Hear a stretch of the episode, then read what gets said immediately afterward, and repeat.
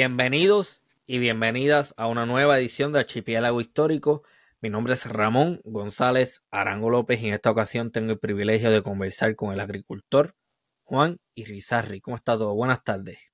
Saludos Ramón, para ti y para todos los que escuchan o vean este programa. Este, hasta el momento estamos todos bien en la faena diaria. Es un honor para mí estar aquí. No, y es un honor para mí tener a una de esas personas que está llevando la industria tabacalera en Puerto Rico en nuestros tiempos, porque hubo un tiempo en el que, vamos a decirlo así, decayó, murió por completo, pero ahora hay una nueva cepa de agricultores puertorriqueños que están sembrando uno de los productos más importantes que nos daba tanta fama en el pasado, pues no solamente es el café y el azúcar, también en Puerto Rico se sembraba tabaco y bien importante y famoso que era a nivel mundial. Así mismo es. Así que para mí es un privilegio también. Gracias, gracias. Y así mismo como tú dices, el tabaco, pues sí fue una de las fuentes mayores de ingresos aquí en Puerto Rico. Y en unas ocasiones el tabaco estaba en el, la tercera posición de productos que se cosechaban en Puerto Rico, o sobrepasaba la caña, el café y el tabaco. Pero en una época como para el 1918 el tabaco superó el café, se convirtió en el segundo producto más cultivado en Puerto Rico. Excelente. Eh, para las personas que no están familiarizadas con tabaco la altura, vamos a empezar por ahí porque para las personas que no sepan, Juan Irizarry es el agricultor detrás de Tabaco la Altura, un, y, y, tiene unos productos que yo recomiendo, particularmente un cigarro, un puro puertorriqueño que se llama Sofi. Hablaremos de eso más adelante, pero Claro sí. para las personas que no están familiarizadas con, taba- eh, con tabaco a la altura, háblenos un poco más sobre eso, por favor. Pues fíjate, este, sí, mi nombre es Juan, soy pues la persona detrás de Tabaco La Altura, soy agricultor y artesano de tabaco. Nosotros me dedico, nosotros nos dedicamos a cultivar el tabaco, enfocándonos en esa semilla que nos dejaron nuestros antepasados. Semilla que data de 1920, 930 y nos dedicamos a cultivar ese tabaco porque nosotros queremos ofrecer un puro. Nosotros queremos que nuestro cigarro cuando llegue a donde usted, usted sepa que se está fumando o degustando un cigarro que es 100% cultivado en las montañas del Are. Y es tabaco de aquí. Eso está brutal. Entonces, eh, de ahí es donde viene el, el nombre puro, porque puro es que eh, la hoja, todo dentro de ese cigarro es de un solo lugar. Exacto. Eh, hubo una controversia o una discrepancia porque mucha gente decía que puro era el tabaco que se hacía solo de una misma planta. Pero en puro se reconoce que es cuando es realizado, elaborado con tabaco del mismo sitio. Como en el caso de nosotros que producimos lo que viene siendo la tripa, lo que es el capote, que es la hoja que envuelve la tripa, y lo que es la capa, que es la última hoja que lleva el cigarro, que viene siendo el traje del cigarro. Todo ese, todo ese tabaco sale de nuestra propia finca. No, no traemos tabaco. y eso es lo que lo hace un puro. Y eso lo hace un puro. Ok. Versus otros cigarros que usualmente la práctica es, pues el capote, vamos a decir, nicaragüense, la capa es dominicana y qué sé yo, y la capa se trae de otro lugar. Se exporta tabaco de muchos sitios. Excelente tabaco. ¿eh? Aquí se trae tabaco de Nicaragua, de la hermana República Dominicana, aquí se trae tabaco de Brasil, aquí llega tabaco de Indonesia, este, que tiene, es muy buen tabaco. Pero en el caso de nosotros, pues, quisim- yo me quise enfocar en eso, en que mi cigarro, conocido como cigarro, pero que en realidad es un puro, pues fuera de nosotros, de aquí, que con sus ventajas o defectos, que fuera un puro 100% puertorriqueño. No solamente hecho en Puerto Rico, sino hecho con tabaco de aquí, que casi no se Y consigue. vamos a hablar, Exacto, y vamos a hablar de eso porque eso es bien importante. En una de nuestras primeras conversaciones se habló sobre eso, de cómo en Puerto Rico ha habido un movimiento por hacer un tabaco local. Pero yo comparto su opinión de que no basta solamente con enseñarle a diferentes artesanos a torcer. Exacto. Yo creo que eso no es suficiente para que tú puedas decirme a mí esto es un tabaco puertorriqueño, porque torcer te lo puede hacer cualquiera. Y si vamos al caso, nosotros tuvimos una industria de tabaco que fue grandísima en su, en su momento. Por muchas razones, pues prácticamente se eliminó. Y últimamente, pues sí, hay un grupo de personas que están torciendo cigarros, este, haciendo cigarros en Puerto Rico. Pero, pues, si nosotros queremos en realidad resaltar o que haya un resurgir de lo que fue la industria del tabaco en Puerto Rico, nos hacen falta torcedores, pero necesitamos agricultores que siembren el tabaco. Porque con torcedores no vamos a hacer nada, porque tenemos torcedores, pero no tenemos tabaco. No tenemos agricultores sembrando tabaco. Hay que, hay que crear un balance entre las dos. Sí, no basta solamente con crear nuevos torcedores. Para la persona que no sepa, torcedor es la persona que, vamos a decirlo de esta forma coloquialmente, es la que enrola el cigarro. Coge las diferentes hojas y lo enrola y eso es lo que se convierte en el producto que usted fuma. Exactamente. A eso es lo que se le conoce como un torcedor. Aquel que conoce, que tiene ya la, la, combinación de hojas que lleva cada cigarro y las, las, enrola y las pone en su capote y las pone en su capa. Cosa de tener el producto final que, se, que es un cigarro. Pero sí, necesitamos agricultores. Claro, y yo estoy de acuerdo con eso y, y estoy y no estoy diciendo tampoco que, que, por ejemplo, todo lo que se haga en Puerto Rico tiene que seguir la misma línea de tabaco a la altura en el sentido de que también hay gente que mezcla tabaco de diferentes lugares. Ah, exacto. Pero para que en Puerto Rico se hable propiamente de una industria tabacalera, yo entiendo que como requisito mínimo tiene que haber una producción local de tabaco también. Correcto, porque acuérdate, el cigarro es algo que depende mucho del paladar del fumador.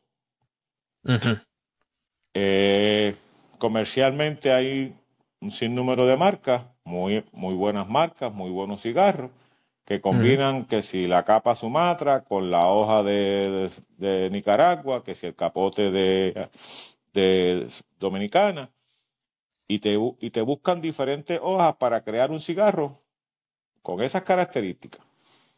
En el caso de nosotros, pues a sabiendas de que hay tanta variedad de cigarros confeccionados de la misma forma, con hojitas de acá, hojas de acá, pues nosotros, yo me quise enfocar en eso, en que fuera un cigarro que todas sus hojas salen del mismo sitio, cada una con su respectivo olor, con su respectivo pique o fortaleza, y que fuera un cigarro completamente de aquí. Porque comercial tenemos, comercial tenemos. Pues entonces, sí. prácticamente como, como me distingo en que pues no, no, no quiero hablar Que, que, todo el mundo tiene que hacerlo. Pero en el caso mío, yo me quise enfocar en un cigarro de aquí. No, y eso fue una de las, eso fue una de las cosas que a mí me atrajo. Porque yo dije, espérate, yo puedo ir donde a otra persona de Puerto Rico porque yo de no me no fumo a cada rato, pero sí de vez en cuando, vamos a decir uno semanal o cada dos semanas me fumo uno. Este, pero a mí lo que me atrajo a eh, Tabaco la altura fue eso. Yo dije, oh, espérate, existe una persona que me está haciendo, me está haciendo un puro puertorriqueño y, y está en las montañas del Are. Yo tengo que probar cómo, cómo sabe eso, porque la hoja del tabaco, la planta, es una planta que absorbe eh, los sabores y absorbe. Eh, eh, háblanos un poco más sobre eso porque esa cuestión del sabor es bien interesante. Pero fíjate, fíjate qué curioso. Yo vivo en lo que le llaman la zona del Carso. Ajá. El tabaco que yo cultivo aquí tiene unas Sí. características que siendo la misma semilla, cuando la cultivo en mi finquita, que es tierra rojiza, la misma semilla me da diferentes tipos de hoja o características de hoja. Aquí, la hoja que yo cultivo aquí, de, por ejemplo, el tabaco criollo, no el hoja el criollo que se sembraba comúnmente, me seca un color rojizo. Y esa misma semilla que siembro en la finca me seca un color marrón claro. ¿Por qué? Porque aquí hay mucha cal, mucho calcio, y en la finca hay mucho nitrógeno. Y eso hace, aunque pueda parecer pues, tonto, pero eso hace una gran variedad en tabaco. Cambia la característica Incide. completa. Incide en el sabor. Sí, sí, Sí. incide mucho. Este, yo probé un cigarro nicaragüense, Plasencia, Sí, y una de las características de Nicaragua es que tiene suelo volcánico. Y eso hace que el tabaco, pues, tenga unos sabores bien particulares. exacto. Pues ese, ese cigarro en particular me llamó mucho la atención porque era, era de fortaleza fuerte, pero era un cigarro picante. Exacto. Y hasta ese momento yo no había fumado algo así. Entonces, el primer cigarro de la altura que yo fumé, este, que fue el torpedito, ese cigarro tiene la, la particularidad de que tú, en cierta medida, puedes sentir en el paladar la humedad de la tierra. Exacto. Ajá. Cuando tú fumas, por, e- cuando fumas, por ejemplo, el torpedito, que es un cigarro suave, la fortaleza del cigarro es suave. Ese cigarro, por ejemplo, a diferencia de, de un torpedo o un pirámide o un belicoso, le tienen esos nombres, el torpedito es suave, pero tú puedes percibir ese sabor como a tierra húmeda. Puedes percibir esas notas como a carbón, como madera quemada. Y el, y el torpedo, por ejemplo, tiene un sabor más, tiene más pimienta, sientes la pimienta, el piquecito de- del cigarro, Mm. pero tiene un sabor cremoso que en algunos momentos tú puedes percibir que tiene un sabor como a cuero, tiene una, te deja en el paladar un, una, una sensación como que a cuero, y, y es por, el- por eso mismo, por la mezcla de, de tabaco y por el suelo donde está sembrado. Mm. De casualidad lo tienes ahí, en la mesa. Eh, sí. En este caso estamos hablando de este cigarro. Este cigarro Ok. es lo que le llaman comercialmente un torpedo, un belicoso, un pirámide. Ya este es un cigarro de un ring gauge de una circunferencia de 52 por 6 pulgadas y medio de largo. Y la fortaleza de esta es, es fuerte, es alta. Este cigarro, pues es, es cremoso, pero te deja la sensación de la pimienta, pero te deja esa sensación de cuero. Está las notas a tierra, pero percibes esa sensación como a cuero. El que me mencionaste primero es este, que este es el torpedito. Ese, ¿Eh? ok. Este es un cigarrito, una fumada de 40 o 30 minutos, 35 minutos, pero es una fumada suave. Pero este sí tiene ese, esa sensación de tierra húmeda. Aparte de que, pues, el olor es bien, esto, el olor de estos cigarros es un olor que, que cualquiera que se ha fumado un cigarro de esto dice, este es, el olor es, eh, agradable. Es agradable y es único. Porque, de nuevo, no soy un fumador de fumar todos los días, pero me, me gusta mucho el puro. He fumado diferentes puros de diferentes marcas, de diferentes vitolas, de diferentes países. Y ese en particular, el torpedito, tiene un olor que yo no, no he percibido en otro cigarro. Y- Este, Ajá. Y es algo que tal vez, fíjate, a, a veces yo estoy y, y alguien se está fumando un cigarro de los míos. Y yo, sin, te, puedo, te puedo decir que yo lo sé distinguir si es de los míos o si no, por el olor. Interesante. Porque es, es un olor Este, peculiar. Vamos a hablar de algo porque me parece que no debemos dejarlo pasar por alto. Eh, A modo introductorio, para la persona, la persona que no está familiarizada con, con, fumar cigarro. En términos generales, ¿qué diferencia un cigarro, un puro, de un cigarrillo comercial de cajetilla? Wow. Pues mira, este, un puro comercial y versus un cigarrillo comercial, el puro comercial pues es hecho con tabaco, tabaco. El cigarrillo comercial, de acuerdo a lo que yo, pues, mi, lo- mi pobre conocimiento, ¿verdad? De lo que he podido leer y estudiar, solo contiene un 40% de tabaco. El restante 60% de ese cigarrillo eh, son químicos. Expanden el tabaco, utilizan la vena central de la hoja, que eso la utilizan para imprimir un papel, impregnar un papel con esa solución, cosa de que lleve papel que parece tabaco. Y aparte de todos los químicos que se le echa, porque inclusive utilizan un químico para expandir el tabaco en el cigarrillo comercial. El cigarro comercial no lleva eso, es tabaco, tabaco, tabaco, pero no lleva tantos químicos. Ahora, de un tabaco comercial a un tabaco artesanal, por ejemplo, como en mi caso, yo no acelero el proceso de secado, que muchas eh, tabacaleras grandes pues secan el tabaco con, lo adelantan el secado con calor, este, porque pues necesitan producir pues, grandes cantidades. Pero cuando tú vas a, a probar un comercial versus un tabaco artesanal, pues también tiene diferencia.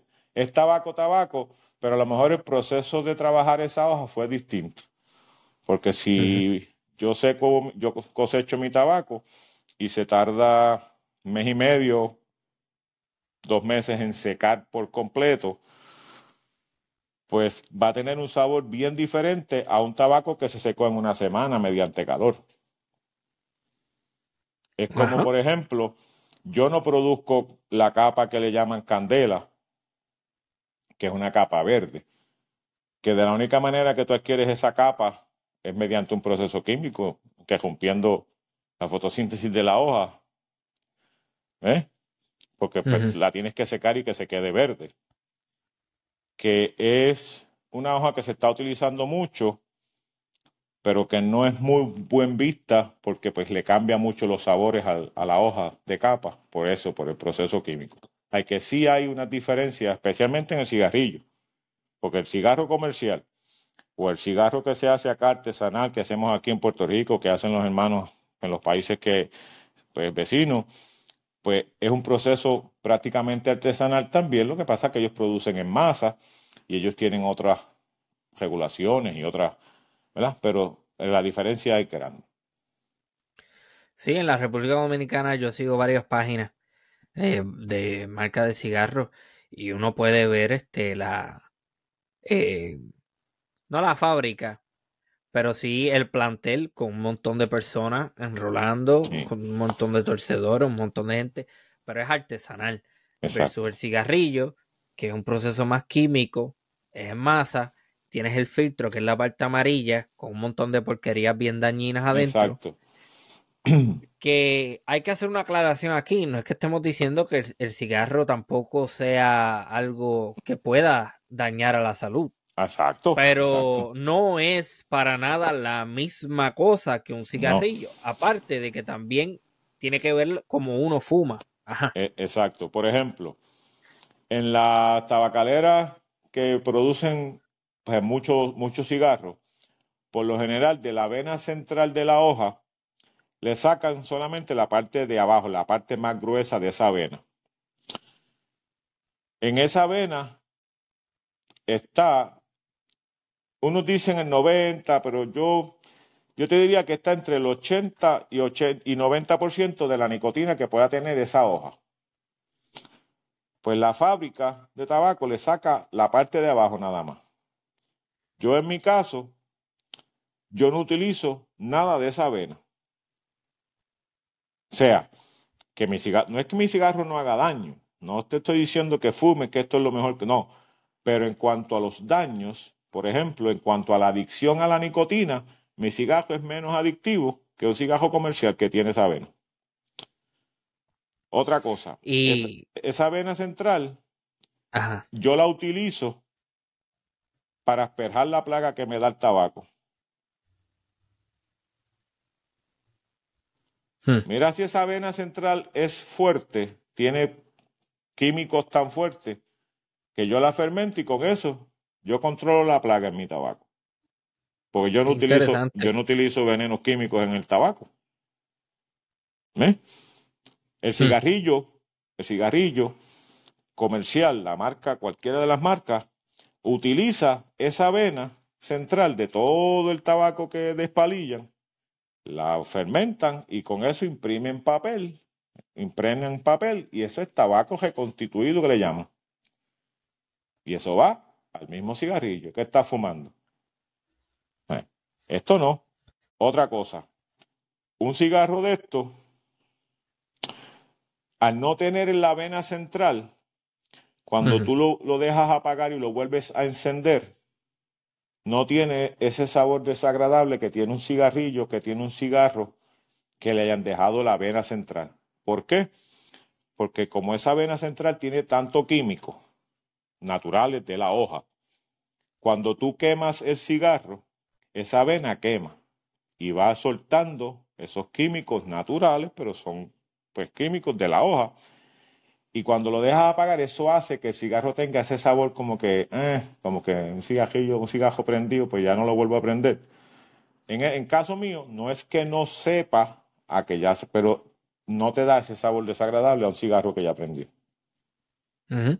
Que es la diferencia. Eh, y yo puedo constatar ese comentario que hace de la adicción, porque yo he probado diferentes cigarros comerciales, eh, o sea, que se producen más en masa, y al otro día me da una piquiña.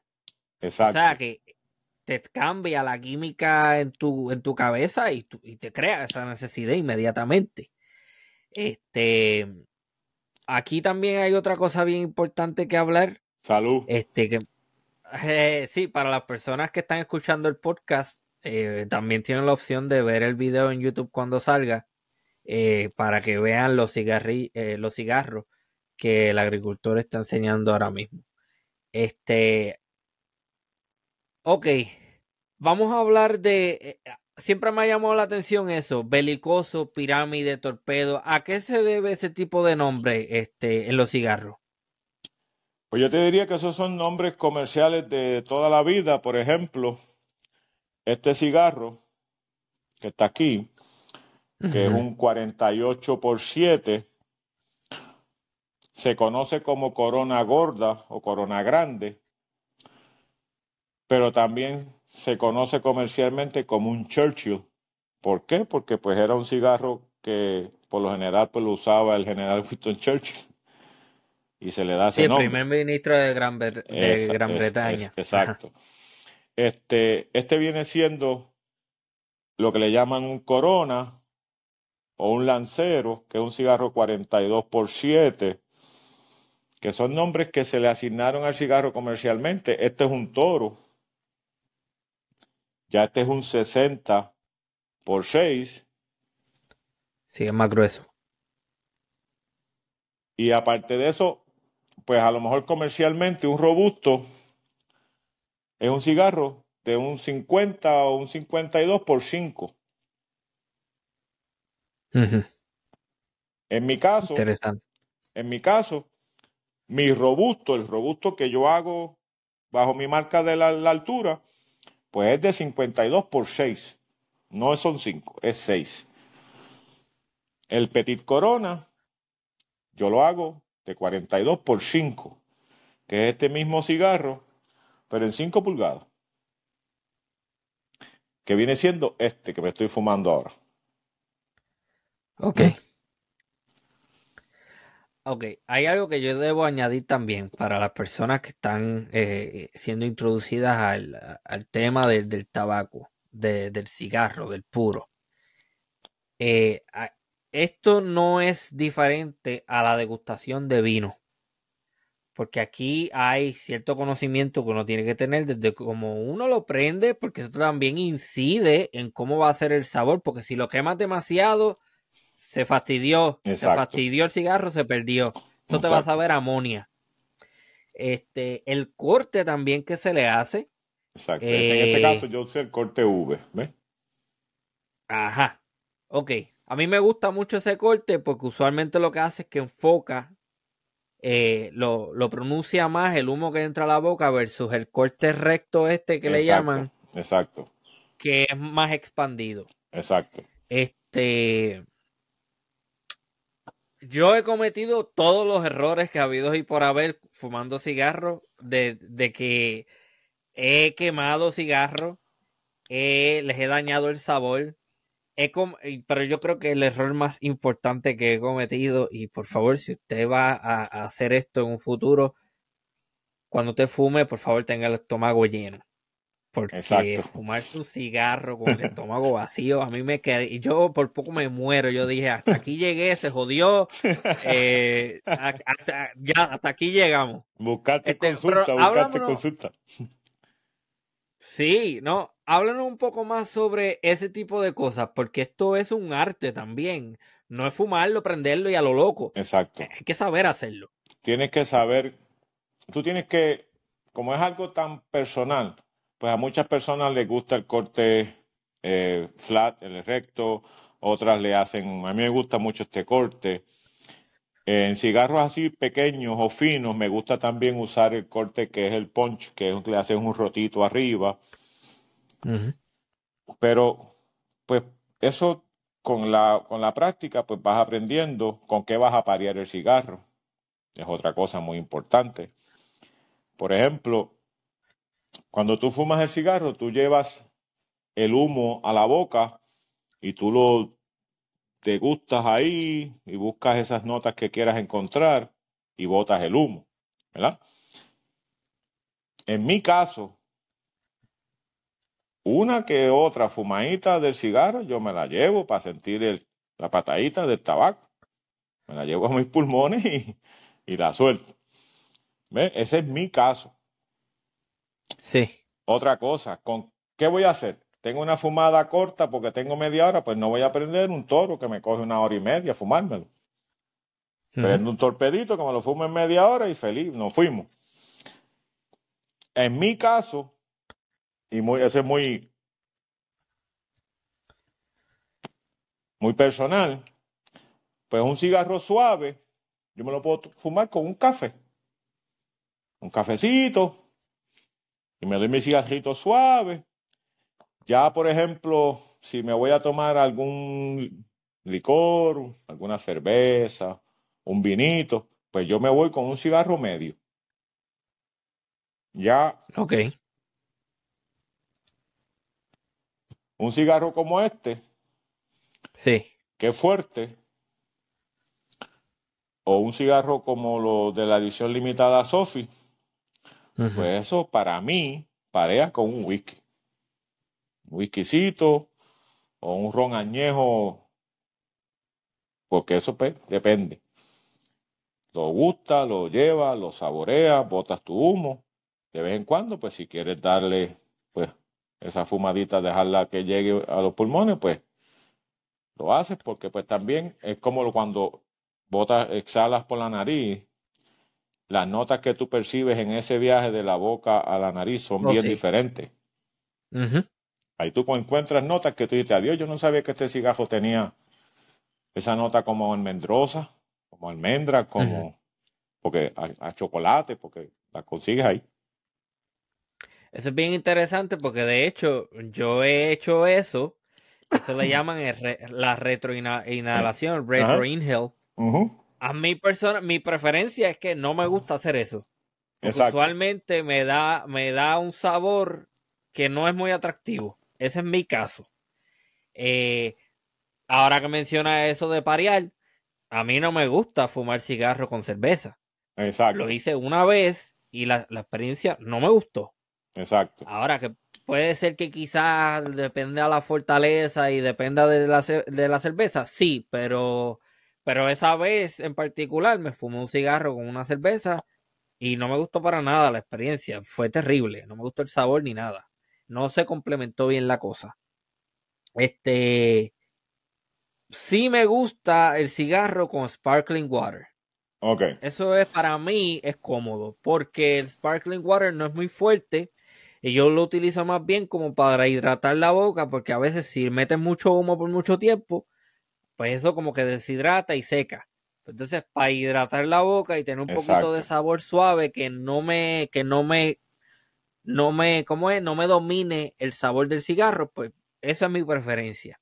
Y si vas a fumar, y por ejemplo, como tú ah, mencionaste y habíamos hablado, si usted vas a fumar un cigarro, eh, inclusive este mismo cigarro, que es un cigarro pequeño, corto, y tú vas a, a mantener ese humo en la boca, que recibir esos sabores, pero tienes el estómago vacío y le diste fumadas muy, muy corridas, te, va, te puede dar lo que acá en el campo se le llama una patada, que si no te, te, te ahuma, te, te, te coge el estómago y te lo vira. Porque pues, este tiene eh, naturales. Sí, sí, las pataditas que yo he cogido son chéveres y yo creo que es peor que un hangover en esa. Peor que esa sensación al otro día de haber cogido una borrachera asquerosa. Es terrible.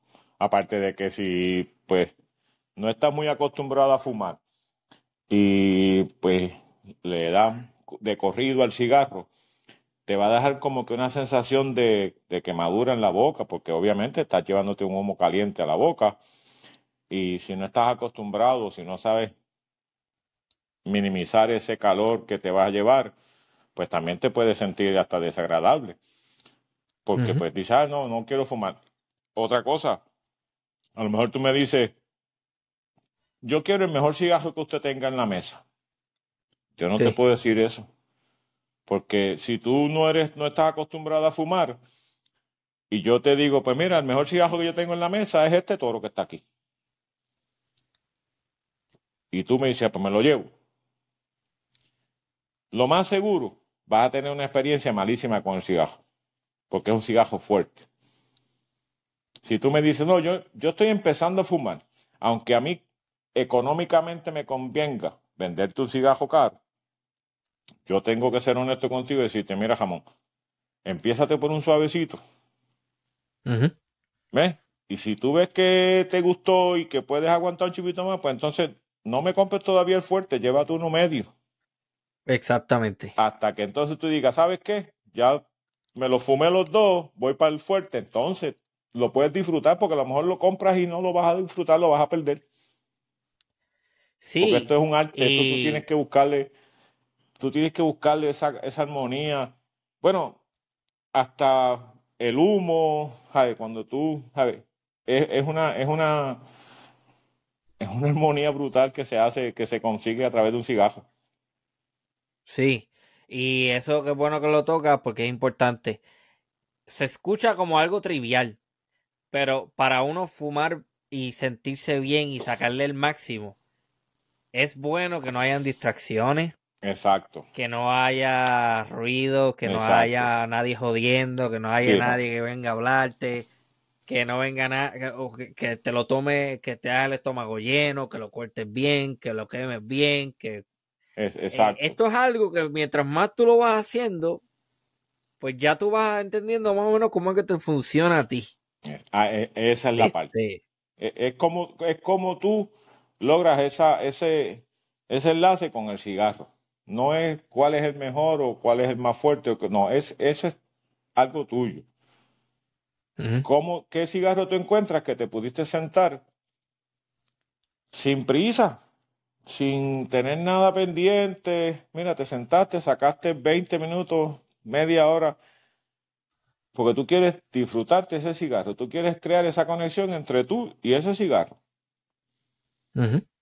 y lo logras. Y fuera de broma, es relajante, es, es una experiencia Oh, que, sí. te, que te llena.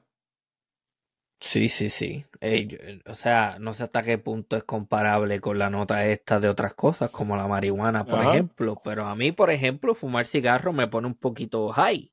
Sí, Es sí, una, es una sensación agradable. sí. Y es algo que, pues, tú sabes, acuérdate que el tabaco, mira, la planta de tabaco no solamente se usa para fumar. La planta de tabaco es medicinal. La planta de, de tabaco es un antiséptico natural. La planta de tabaco es un calmante natural, porque la nicotina es una especie de calmante, de anestésico, si lo ponemos desde un punto de vista. La hoja de tabaco sirve para desinfectar heridas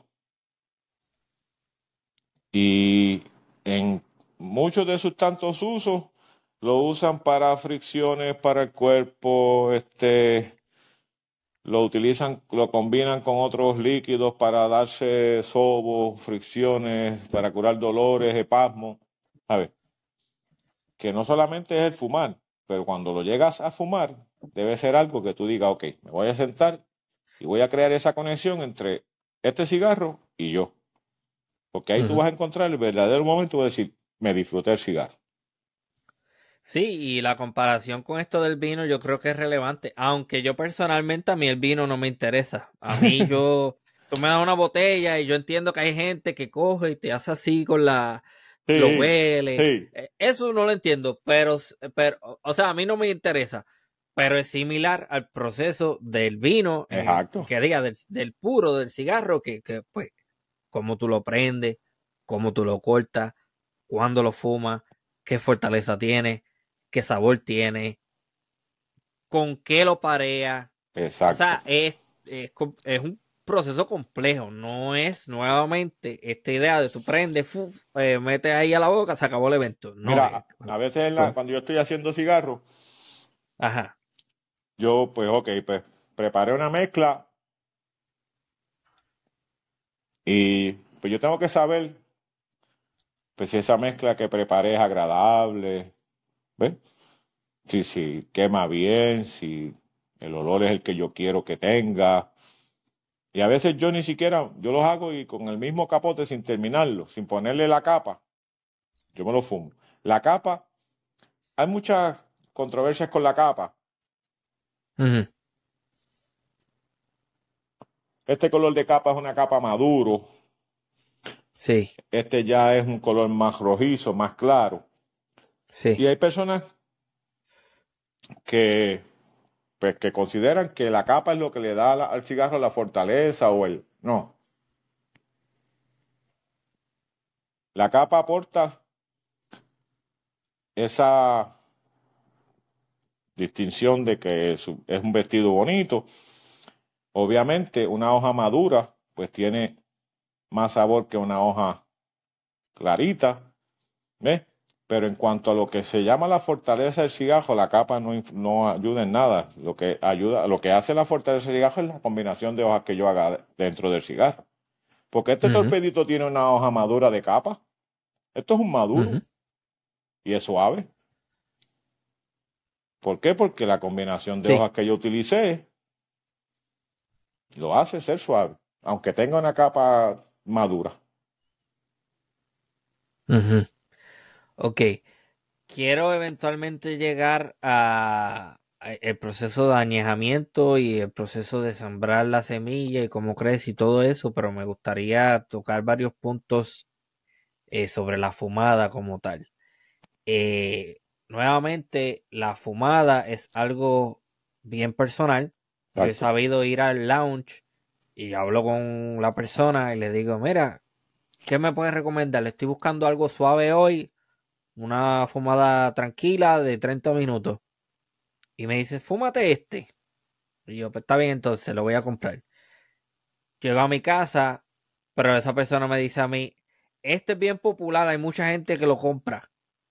Pero yo llego a mi casa, lo prendo, este, le doy el cortecito que yo quiero, me voy al patio. Y no es la gran cosa, a mí no me gusta. Y yo, pues esto, esto a mí, este a mí no, esto no me interesa. Eh, me, me, pasó con uno recientemente que el muchacho me dijo, ah, este es bien popular. No voy a decir la marca por ah, razones obvias. Claro. Este, eh, este, este es bien popular, la gente lo compra mucho.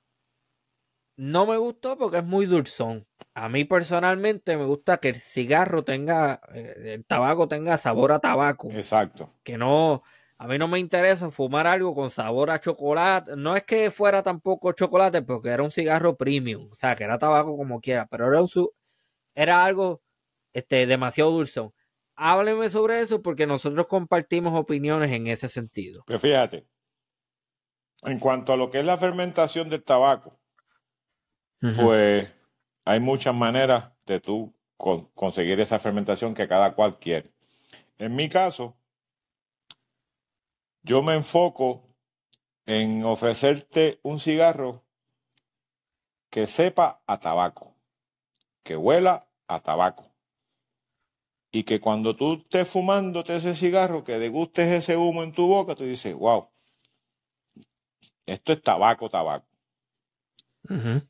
Eh, yo no preparo, por ejemplo, yo no hago infusión con el tabaco, yo no le añado sabores al tabaco. Hay un buen mercado para eso. Y tengo compañeros artesanos que tienen sus cigarros este, pues, con sabores, que si cranberry, que si chocolate, que si vainilla. Y perfecto, hay su mercado. Pero en el caso mío, pues yo me enfoco en un cigarro que tú fumes y digas, esto sabe a tabaco. ¿Eh? Sí, estoy de acuerdo. A mí no me gusta fumarme un, cigarro que yo chocolate, pero porque a mí eso no me gusta. Esa es mi preferencia. Pero hay gente que lo hace. A mi mesa llegó una vez una persona. Me dice, ¿qué sabores tiene? Yo, caramba, sabores no, no trabajo. Tengo tabaco. Suave, suave a medio, medio, medio a fuerte, fuerte. Entonces, pues la persona me dice ah, que usted solo trabaja cigarros para viejitos. Yo le dije, ese es su criterio, ¿verdad? Yo lo respeto. Pero ya que pues usted me comenta eso, pues yo digo, no, yo trabajo cigarros para las personas a las que les gusta degustar un cigarro que sepa a tabaco. ¿Eh? Y como te dije, tengo amigos artesanos que hacen cigarros con sabor. Y inclusive en una actividad, yo estuve exponiendo mi mesa y ahí ve un compañero artesano. Y cuando a mi mesa iban personas, ¿tienes eh, tal sabor? Yo no. El muchacho que está allí tiene de sabor. Exacto. Ajá. Y si lo buscas, de, yo tengo tabaco, tabaco. Si lo buscas con algún sabor añadido, mira, el hombre está allí. Porque pues e, ese es el, eh, ese es su mercado y pues tiene clientes. Pero en el caso mío, pues a mí no me gusta entrar. A mí me gusta, si me voy a fumar un, suave, un cigajito suave como este, ¿ves? Pues, pero si ya lo quiero más picosito o fuerte, o pues cuando preparo los de la edición limitada, pues ya yo sé que es un cigarro que es fuerte, pero con ese tabaco en específico, ese con el que hicimos, como el que yo hago esa, esa edición limitada, es que ese tabaco es tan diferente aún siendo, porque este de aquí yo lo cultivo, pero es que ese, ese tabaco en específico tiene una peculiaridad, una peculiaridad tan diferente, porque ese cigarro, ese tabaco es bien cremoso, que aún siendo un cigarro fuerte, hay una combinación entre esa fortaleza, pero esa cremosidad que, que tú te puedes disfrutar el cigarro sin tener ni malestar en la boca, ni llegar al punto de estar te pateó y te pusiste a toser. es algo que, que lo hace digno de esa edición limitada. Yo voy a ser bien honesto, ese es mi cigarro favorito. Ese es mi puro favorito. Ese es el puro Sofi, edición limitada de tabaco a la altura.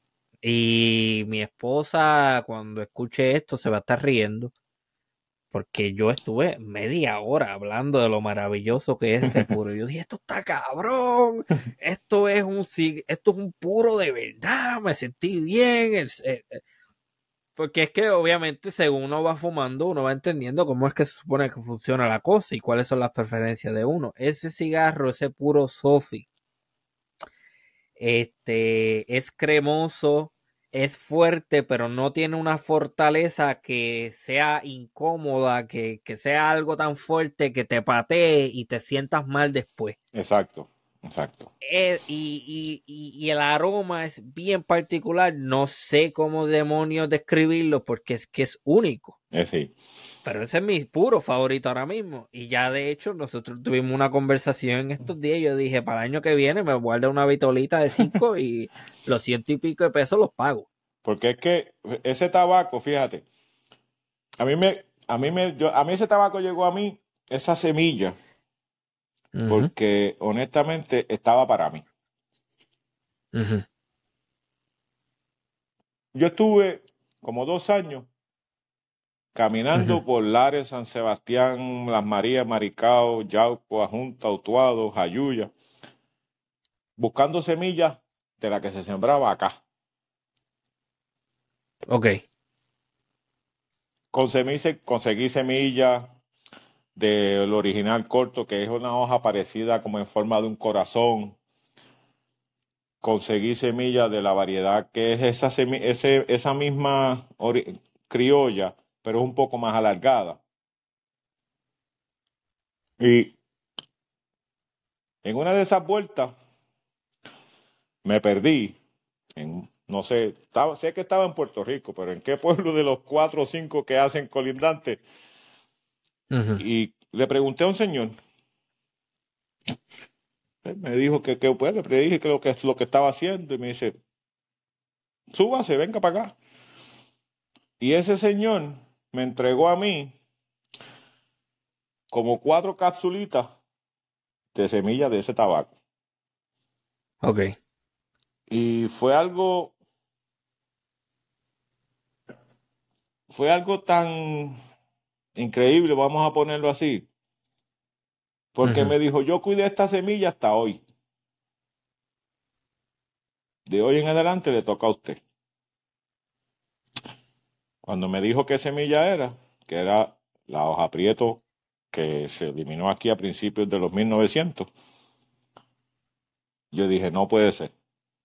Y busqué, cuando me puse a buscar, yo dije, wow, esta era la hoja más exquisita de tabaco a nivel mundial, la más usada en capa en aquellas épocas, y nosotros la dejamos de cultivar, al punto de que pues, literalmente está casi extinta. Y, ese cigarro Sofi es hecho en su totalidad con ese tabaco. Y te lo digo, yo me disfruto mi cigarro, el olor, el sabor, si es suave, si es medio, si es fuerte, pero el cigarro al que yo le pongo de esa hoja, aunque sea la capa, tú notas la diferencia, porque es que el sabor de ese tabaco es, increíble. El segundo Sofi me llega mañana. ya debe estar por llegar. sí, sí. No, es que eh, el torpedito que yo, fumé primero el torpedito. El torpedito. era una fumada, era una fumada más corta Exacto. Y era una fumada este, suave media, media por ahí. Sí. Y yo, ok, me voy a fumar ese. Y voy a dejar este para una ocasión más especial cuando yo tenga más tiempo y me lo pueda fumar con más tranquilidad, que es el Sofi. Y es un cigarro bueno con sus notas húmedas, con, con, con que tú puedes sentir el sabor a tierra, que tú puedes sentir ese olor particular que tiene. Exacto. Pero cuando yo saqué tiempo para el Sofi, que es un cigarro este, con su totalidad confeccionado con hoja prieto, la diferencia es grandísima. Grandísima. Ambos cigarros son buenos. No estoy diciendo que uno es malo y el otro no. Pero eh, este Sofi es, es especial. El cigarro es bien especial. Y como, como estábamos hablando al principio, a lo mejor una persona a la que no le guste un cigarro fuerte, a lo mejor dice, eh, no, el Sofi es muy fuerte para mí. ¿Eh?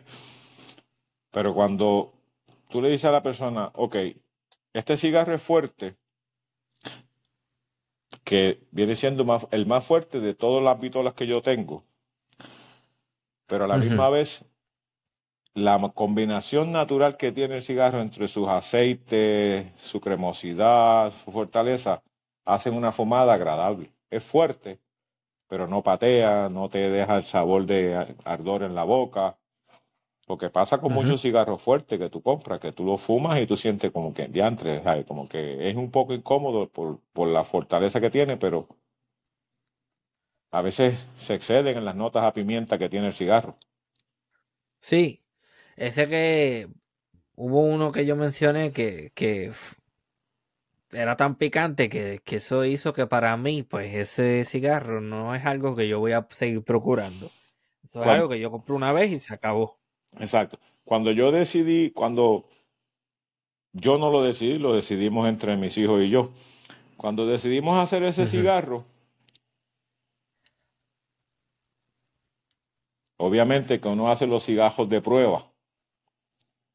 Yo hice diferentes cigarros, diferentes mezclas de, de mis hojas, de las mías. Y me gustaban, pero cuando probé ese en específico, esa prueba que hice en específico, que era completamente de tabaco aprieto, yo dije, no hay que buscar más nada. Para la ocasión que se hizo, para el, porqué de ese cigarro, yo dije, no, este, este es el que. Y logré, logré mi cometido. Este, ya me hizo esta historia a mí, pero quiero que la haga otra vez para el podcast para, el, para este episodio, me habló de una persona una vez que le dijo, ¿por qué yo le voy a pagar 10 dólares a usted por lo que son esencialmente hojas secas? Porque, fíjate, tú no me estás pagando por las hojas secas. Tú me estás pagando por mi conocimiento y trabajo como agricultor. Tú me estás pagando por mi conocimiento y trabajo con el cuidado de esas hojas verdes. Igualmente con el trabajo de esas hojas secas, con el periodo de añejo, con la elaboración del puro, con la mezcla de hojas, con la forma en que yo rolo los cigarros. Tú me estás pagando por muchas cosas. Y aparte de todo eso, tú me estás pagando por un cigarro que es 100% cultivado aquí en mi pueblito del área. Un cigarro comercial yo lo compro en cualquier sitio. Cualquier sitio. Pero un cigajo de la altura me lo tiene que comprar a mí. Claro. Entonces, ¿cómo fue que le dijo a la persona? Bueno, si tú quieres una, un cigarro de esos de hoja seca, pues ve a la, ve a la gasolinera y compra uno por dos eh, pesos. exacto. Eh, pues yo le dije a la persona, pues mira, lo encuentras caro, no hay problema. En el garaje con un dólar compras un cigarro y te lo fumas. Ahora, cuando vayas a comparar, el problema es de él. Porque está comprando, no está comprando ah, nada que tenga que ver, ni, ni siquiera con calidad, porque esos cigarros eso no. No, claro, no, eso no compite, ahí no hay comparación que hacer. No, no, no. Este. Y, es algo que, que que te da cierta distinción porque a la misma vez del, gusto de tú decir, ok, pues mira, tengo un cigarro de aquí que se trabajó sin químicos, sin acelerar procesos. Este, no tengo una finca orgánica porque la palabra orgánica incluye muchísimas regulaciones, muchas cosas. Pero yo siempre digo, trato de hacerlo lo más ecoamigable posible. ¿Mm? Porque yo fumo. Y si yo no quiero fumarme algo que pueda tener químicos adicionales a los que naturalmente los tiene, o elementos añadidos que naturalmente el cigarro no tiene, pues si a mí no me gusta eso, porque yo voy a prepararlo para que se lo fume otro? Pues mira, si a mí me gusta fumármelo de esta manera, lo preparo Y espero que el fumador que lo compra diga, caramba, no estaba tan caro, porque a la hora de la verdad, pues valió la pena el cigarro.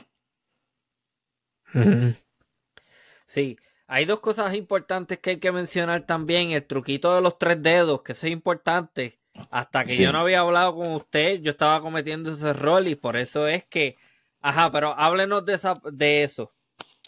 Lo que pasa es, el cigarro se fuma por tercios. Independientemente del, del largor del cigarro, son tercios. Este cigarro de cuatro pulgadas y media, el torpedito, esto tiene sus tres tercios. Uno, dos y tres. Obviamente, cuando tú vas quemando este cigarro, todo eso que tú vas quemando se va quedando aquí porque la boquilla del cigarro, esta parte de arriba de la cabeza del cigarro, viene haciendo la función de un filtro.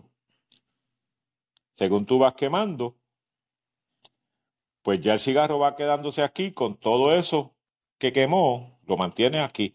Obviamente, aunque este es un cigarro suave, cuando ya tú estás fumando que literalmente tienes que usar una varillita o casi no lo puedes agarrar porque ya los dedos no te dan, pues ese sabor de esta, de esta parte va a ser mucho más fuerte y tal vez puede llegar a ser un punto hasta que, eh, que no agrade. Por eso las personas, los expertos en tabaco te dicen que tú, cuando te quedan de dos a tres dedos de cigarro, tú descartas eso. Y si lo has probado, en el caso pues que hemos, habíamos hablado y muchas personas que, que lo han hecho me dicen, tenías razón, porque me lo disfruté hasta que llegué aquí, pero ya cuando traté de fumar en esa parte de atrás, como que ya hay como que era un poquito como que más picoso, tal vez tenía más sabor a... porque acuérdate, la parte, cuando yo enrolo el cigarro, la parte, los restantes de la vena que quedan en las hojitas, las venas que van a favor de la, de la hoja, no la vena del centro, quedan casi todas en esta parte. Que cuando tú quemas, pues ya tú tienes aquí pues más venitas de esas, ya tiene todo lo que quemó almacenado aquí y obviamente pues esta parte es más, es más fuerte. Ya un cigarro como este, que es un cigarro de 7 pulgadas de larga, pues tú le puedes dejar esos tres dedos. ¿Ves? Sí. Y ya esa parte, pues yo casi siempre le digo a las personas, nunca sacuda la ceniza. Al cigarro no se le sacude la ceniza. Que se le caiga cuando quiera caérsela. Porque la ceniza habla muy bien de un cigarro. Si la ceniza se cae muy, muy continuamente, pues tal vez la, la forma en que se fabricó, pues no es la mejor. Pero cuando tú tienes un cigarro que te puede hacer hasta tres dedos de ceniza sin caerse, aún moviendo la mano, te está hablando de que tienes un cigarro que fue elaborado bien hecho, está bien hecho. ¿Qué pasa? ¿Lo sigue fumando? Ok, llegó el momento en que ya la ceniza está demasiado de grande y quieres sacudirla. El cigarro no se sacude, el cigarro, mira, con poner la ceniza, tú la partes y se acabó. Jamás en la vida tú apagas un cigarro dándole así en el cenicero. No, eso no se hace. Tú dejas el cigarro ahí que él se va a apagar solo, porque esto no tiene aditivo, no tiene acelerante. Si no fuma, se va a apagar. Pues entonces. Y de hecho, ver gente darle así para apagarlo. Eso es un indicativo que esta persona no sabe lo que está haciendo. exacto, exacto. exacto. Entonces, eso mismo. Hay personas, yo tengo clientes que me compran, por ejemplo, este Corona de 7.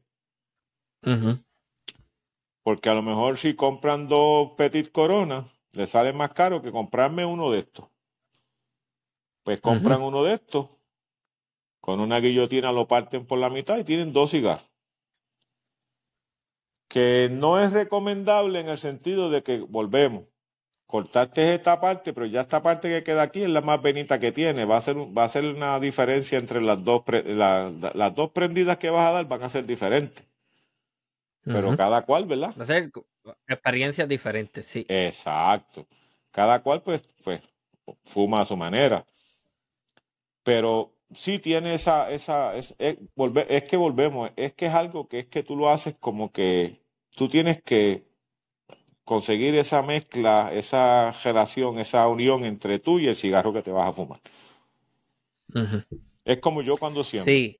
Yo siembro Y yo tengo que crear esa, esa unión entre las plantas, desde que eché la semillita para que empiecen a brotar hasta que empiezo a recoger el tabaco.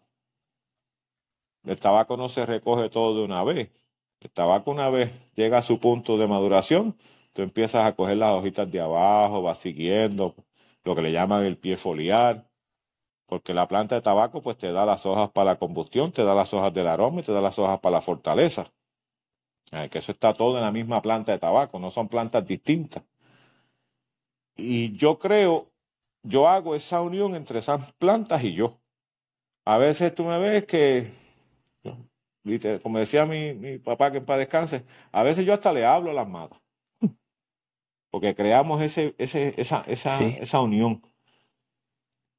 Y cuando tú llegas al punto en que yo sembré ese tabaco de una semillita que parece más chiquita que la semilla de mostaza, y llega al punto en que tengo este cigarro que me estoy fumando, y digo, ¿sabes?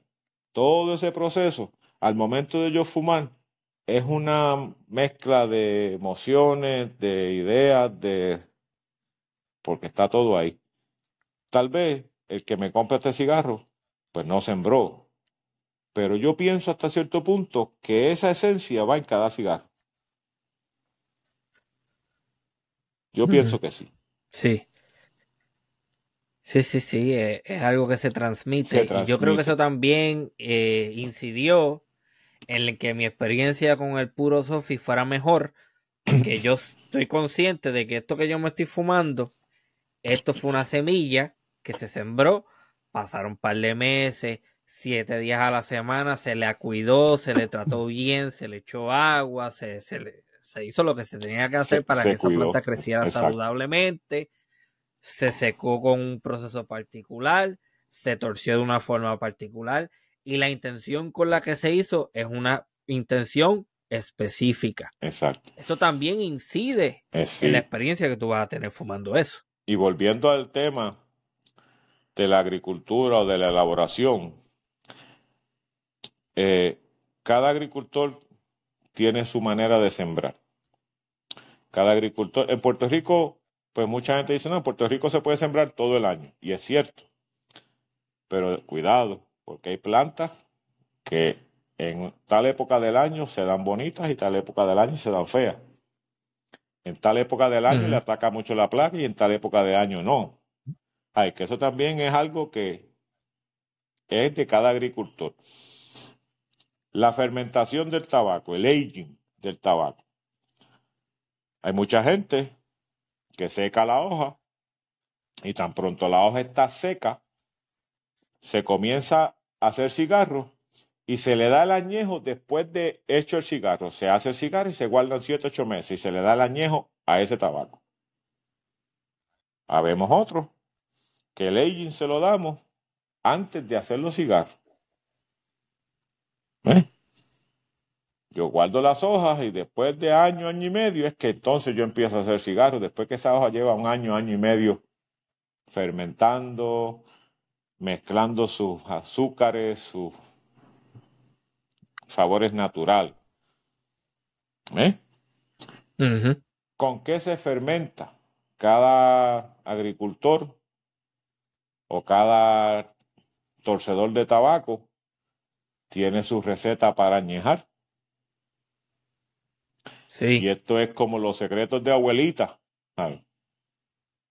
los guarapos de abuelita que le echaban esta hoja y esta hoja, pero esta no. Pues a lo mejor la, la, el, lo que yo preparo para fermentar mi hoja es algo que podrá tener un ingrediente que lo usa otro tabaquero, pero a lo mejor no todito.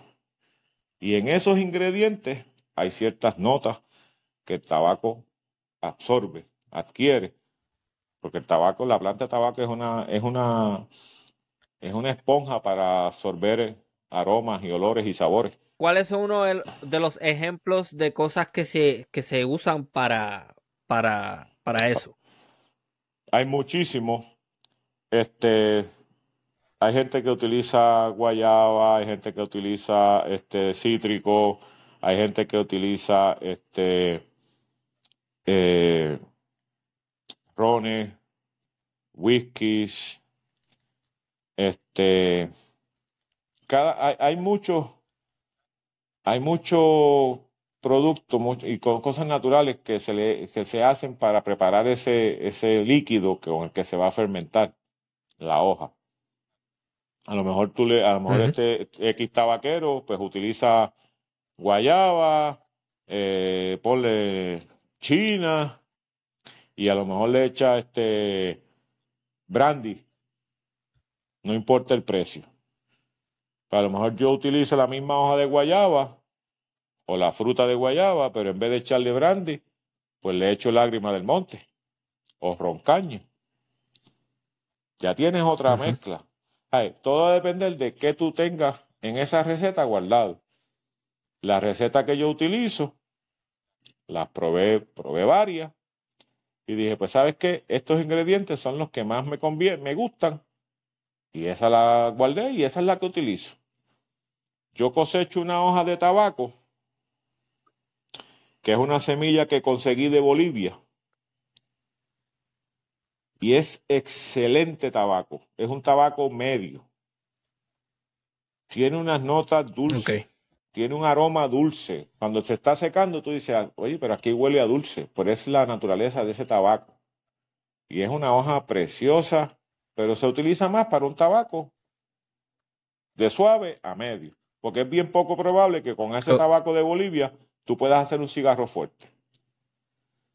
Sin embargo, con la hoja criolla, lo que es mi cigarro suave, por ejemplo, el torpedito, que es el más suave que yo tengo, aún siendo el más suave, tengo fumadores que me dicen, caramba, pero no es tan suave. Pues yo me fumé tal marca y era bien suavecito. Digo, el tabaco, sí. la, la variedad de tabaco, el suelo donde se cultivó el tabaco, puede alterar eso.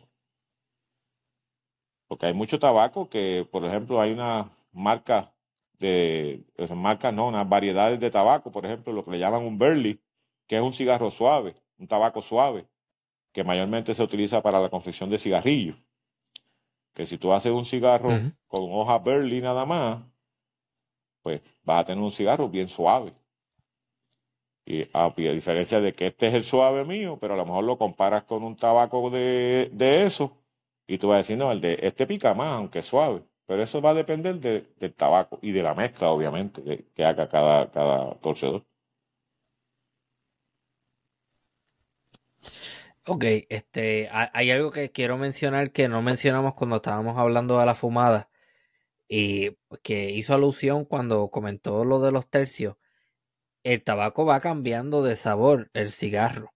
Exacto. No es lo mismo tú fumar esa primer, ese primer tercio, te vas a ver bien diferente a cuando ya está entrado a mitad de, del puro. Diferente. Esto cambia también. Y según se va quemando, aparecen y desaparecen notas. A lo mejor al principio, cuando empezaste a fumar, tenías unas notitas suaves, tenías unas notitas que eh, a, a, tierra, por ejemplo, mojada, como yo le digo. Pero a lo mejor cuando ya entraste en el segundo tercio, ya las notitas a tierra mojadas disminuyen y empieza tal vez una notita como a madera quemada, como a madera a humo. Y entonces entran las notitas de pimienta un poquito. ¿eh? Mi cigarro, no sé si tú lo pudiste percibir, pero ya en la segunda, en el segundo tercio, tienden a tener unas notas como que saladas naturales del cigarro, del tabaco. Que tú dices, caramba, mm. pero tiene unas notitas como saladas. No tiene que ver con la fermentación, sino más tiene que ver con la tierra donde se cultivó ese cigarro, ese tabaco. Y ya en el tercer tercio, pues ni digo, ni modo. En el tercer tercio, pues encuentras notas completamente diferentes. Torpedito. Eh, ese sabor yo lo describiría como. Eh, le pregunto a la gente que va a estar escuchando esto. ustedes saben ese olor que da cuando llueve. Que es un, es un olor bien particular. Que, cuando llueve y la tierra se moja en Puerto Rico, huele así el ambiente. Exacto. Eso fue. Yo dije, pues, este cigarro si ese olor tuviera sabor, sería esto. Exacto, exacto. Ah, eso fue lo que yo percibí. Es ese tipo de, de, de sabor que te da. Que si tú pudieras llamar, tenerle un nombre, pues sería ese sabor. Exacto. No Sí. sé cómo describirlo, pero yo creo que eso es lo más cercano. Y pues como y volvemos al punto de que pues a lo mejor tú le encuentras unas notas que yo no las encontré. A lo mejor yo le encuentro unas notas que tal vez otra persona no encuentra. Porque por ejemplo, pues desde notas de cuero, tierra mojada, madera seca, eh, y en algunos puntos hasta notas a almendra. Por ejemplo, la nota almendra yo no la percibo. Tengo clientes que me dicen, no, yo le Ah. encontré tal nota, le encontré tal nota, pero eso, pues, es ya de cada, de cada persona que, que, tiene esa, esa forma de encontrarle las notas al cigarro. Este, hay algo también que deberíamos mencionar, em, y quizás parezca una trivialidad, pero para mí también es importante la forma en que se prende el cigarro. Exacto. A mí no me gustan los lighters. A mí me gustan los, a mí me gustan los fósforos largos. Ajá. Esa es mi experiencia. Me gusta más así. No sé qué piensas sobre eso. Después que no tenga, a mí, por ejemplo, yo casi siempre utilizo lo que le llaman los, el torch. ¿Por qué? Porque es un- es una forma de tú poder encender, por ejemplo, y tú ves a distancia, ¿ves? Tú no tienes que pegarle el Sí. torch, ¿ves? Tú lo ves a distancia y tú vas viendo cómo él va quemando, ¿ves? Parejo, porque lo esencial es tú poder prender el cigarro parejo. ¿ves? Ah, sí, sí. Que cuando tú ves la cherry está completa. Fósforo, pues si tú estás usando los fósforos estos que son largos, es bueno que, por lo menos para mí, que sea un fósforo que no sea en madera que, que haya sido tratada como para porque te- que tenga pega.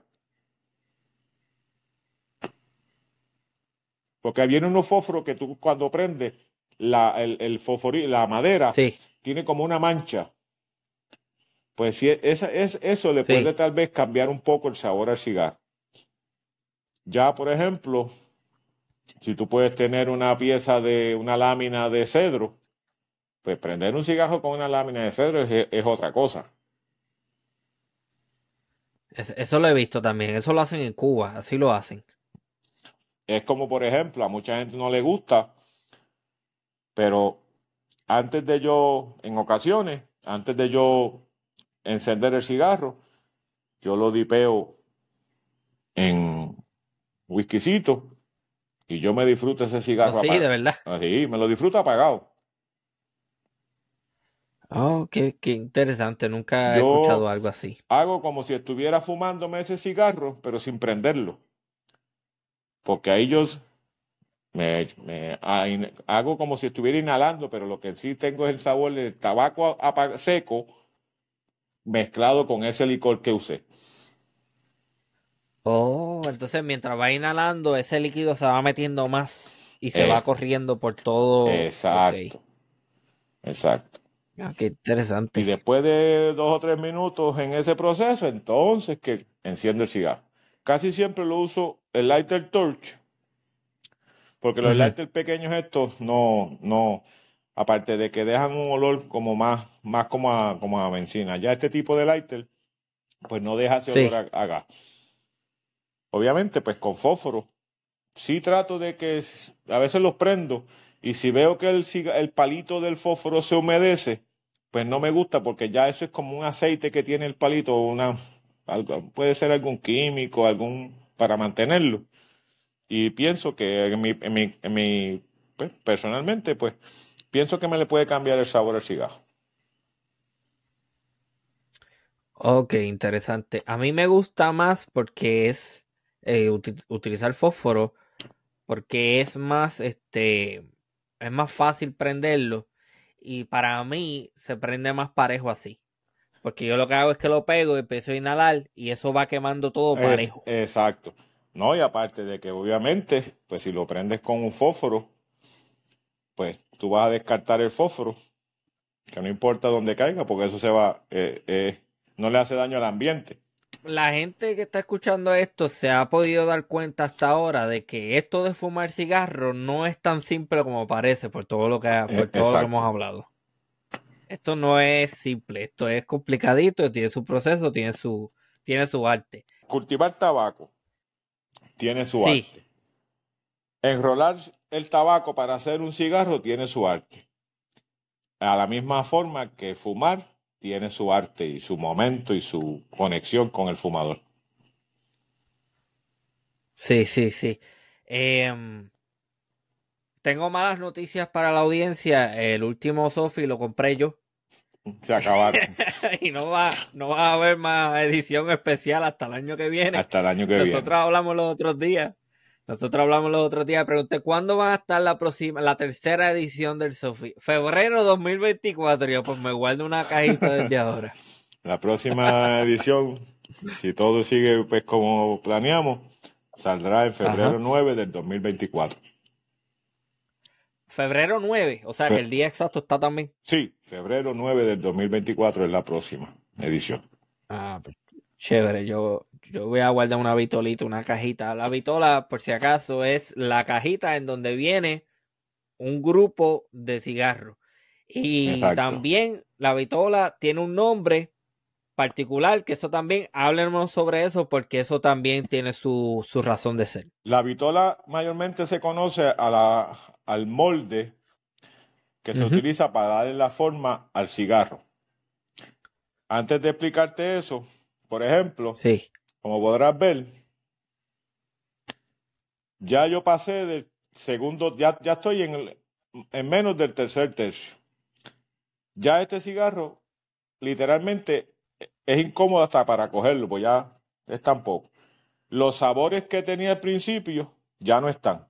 Ahora tiene unos sabores, aún siendo un cigarro suave, ya tiene unos sabores más fuertes que a la boca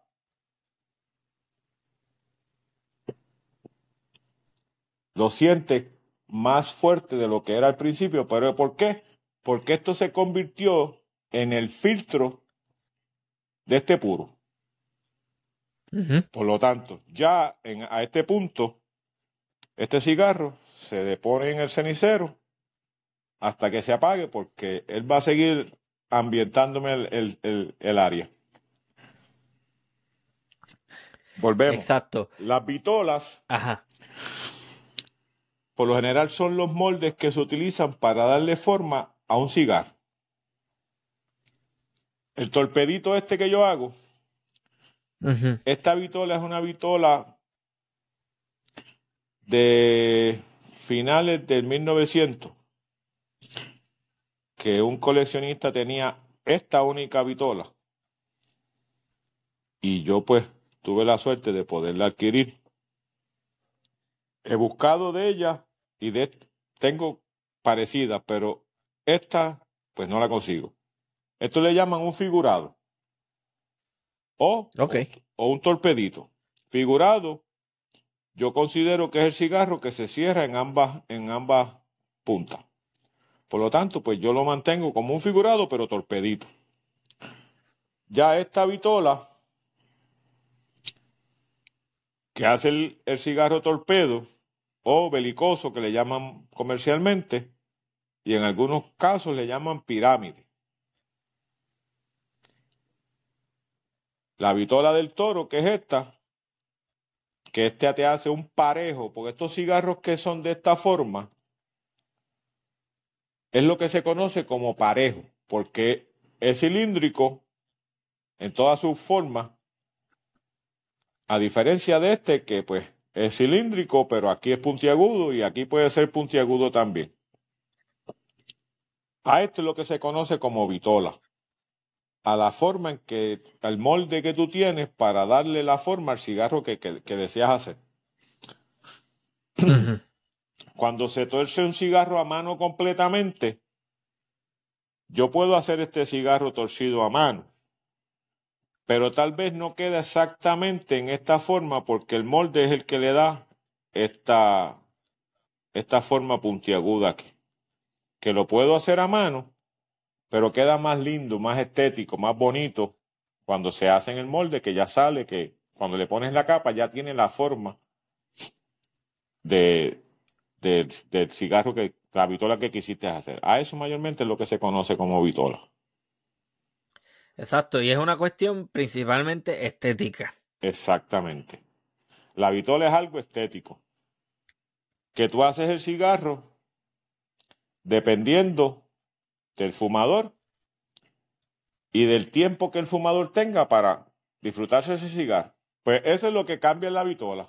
Tú me lo pides personalizado y aunque yo lo hago suave tú lo quieres fuerte, yo te puedo hacer el, cigarro fuerte, este mismo tamaño. Porque eso va a depender de ti, del tiempo que tengas para fumar. Ahí más o menos, pues entonces es lo que tú haces la, la vitola. Ok, otra cosa que yo quería hacer con este episodio, que es bien importante, esto de sembrar el tabaco es bien exigente. Nosotros hemos tenido conversaciones en varias ocasiones y me ha dicho constantemente que sembrar tabaco, la planta de, tabaco te va a exigir atención diaria los siete días de la semana. No hay días libres cuando se siembra tabaco. Eso es así. La planta de tabaco es extremadamente exigente y delicada. Tú siembras la planta de tabaco y desde el momento en que hiciste el semillero, tú tienes que estar cuidando esa mata todos los días. La planta de tabaco no es, no es muy amiga del agua ni de la humedad. Por lo tanto, si está muy húmeda, le da hongo. Si la descuidas, la coge una plaga y al otro día no tienes tabaco. En una ocasión yo estuve nueve días sin ir a la finca. Nueve días. Y yo perdí el 80% de la producción de tabaco que tenía, de la cosecha de tabaco. Wow. En nueve días. Ay, que no es como decir, voy a sembrar plátano y tres de hierbos al año y tengo plátano. No. El tabaco es algo de todos los días hasta que terminas haciendo el cigarro, porque ahora mismo la que yo, yo estoy, tengo el tabaco secando, seco, estoy en el proceso de añejo y yo tengo que ir todos los días al rancho para asegurarme de que ahí no está demasiado de húmedo, ni tampoco está muy seco, porque se me dañan las hojas. Y después cuando llega el momento de vender el cigarro, el tabaco no va a servir, se, pierde. Es que es sacrificado es sacrificado. Me ha hablado de que ha ido buscando semillas en diferentes pueblos, pero ¿qué es lo que hace que originalmente tenga el interés por sembrar tabaco por su cuenta?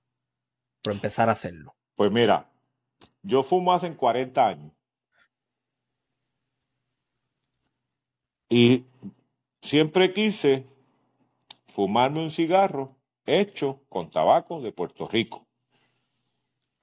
¿Por qué? Porque la historia nos dice que teníamos excelente calidad de tabaco, producción de tabaco en abundancia y no conseguimos un cigarro 100% de aquí. No podemos comprar un puro. Eso me dio a mí, lo compraba hechos en Puerto Rico, obviamente, pero pues con hojas de otros países, que es muy buen tabaco, pero eran de otros países las hojas. Eso me dio a mí la, inquietud de decir, caramba, tan buen tabaco que teníamos y se perdió, lo dejamos perder. Pues eso me dio a mí la, iniciativa de irme a buscar semillas. Y como te comenté, yo estuve un promedio de dos años buscando semillas. En algunos sitios me abrieron puertas, en otros sitios me cerraron las puertas. Cuando yo comencé, que conseguí semillas, yo no sabía hacer un cigarro. Yo no fui a una escuela para que me enseñaran a hacer cigarros. Yo soy un tabaquero autodidacta. Yo leí, busqué información, busqué cómo se hacía y poco a poco comencé a hacer cigarros hacer cigarros. no servían, no quemaban, no alaban, hasta que eventualmente personas que son conocedores del tabaco me dijeron, ¿sabes qué? Llegó, ya no, no tienes que seguir regalando tabaco, ya, ya pasaron la prueba. Ok. Y eso me hizo a mí decir, caramba, pues yo me estoy fumando un puro que es de Puerto Rico, con sus defectos y sus virtudes, pero es de aquí. Y como he comentado en otras ocasiones, yo no incito a que nadie fume, pero si lo quieres hacer y te quieres fumar un cigarro 100% de Puerto Rico, en la altura lo tenemos. Excelente, excelente. Este, pero también me imagino que a lo largo del camino se encontró con un montón de señores bien mayores que le dijeron unas, unas cosas bien peculiares. Porque me habla de esa semilla de hoja prieto. Sí, esa, eso fue algo demasiado de fuerte en el momento. Y hoy día, cuatro o cinco años después, es más fuerte todavía porque fue este, esta encomienda de que la cuidé hasta hoy. No se acabó porque yo la cuidé hasta hoy, pero de hoy en adelante te toca a ti. Es un compromiso serio. Oh, sí. Es un compromiso sí, serio. Una responsabilidad. Y te voy a decir más, como a los dos meses, como a los tres meses, yo volví donde ese caballero y me dijo, le dije, por casualidad le quedaron matas de esa, o, o pues semilla de esa. Y me dice, no. La que tenía, te la di. Y la encomienda que te di, espero que la cumpla. Y Wow. un día, pues yo logré conseguir, no, obviamente, pues al principio, pues no, lo- no se me dio mucho tabaco de ese. Mi primer cosecha de ese tabaco fueron 20 plantas nada más. 20. Ujú. Pero a esas 20, pues obviamente, logré guardar semillas y la tengo.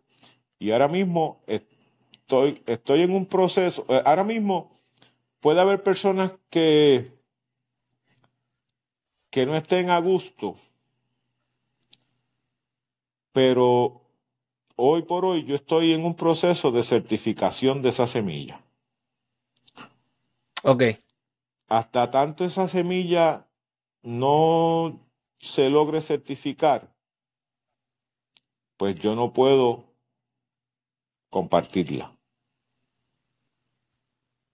¿Ves? En su momento, en su momento, pues se podrá compartir, pero hoy por hoy, pues todavía tengo que mantenerla como exclusividad hasta tanto pues se certifique la hoja como que es el tabaco boricua, que se como el tabaco hoja prieto de Puerto Rico, que se sembraba en tal fecha y qué sé yo, para entonces poder yo decirle a la gente, ok, ¿quieres sembrar tabaco hoja prieto? Aquí hay tabaco hoja prieto. Ok. ¿Qué otras variedades de tabaco maneja en la finca? Yo tengo lo que le llamaban el tabaco criollo, que es una hoja parecida, eh, tiene forma como de corazón. Tengo otra variedad de ese mismo tabaco criollo, pero que es un poco alargada. Tengo la de hoja prieto.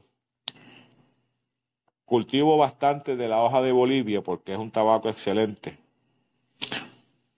Y tengo una semilla de tabaco que todavía no la he cultivado,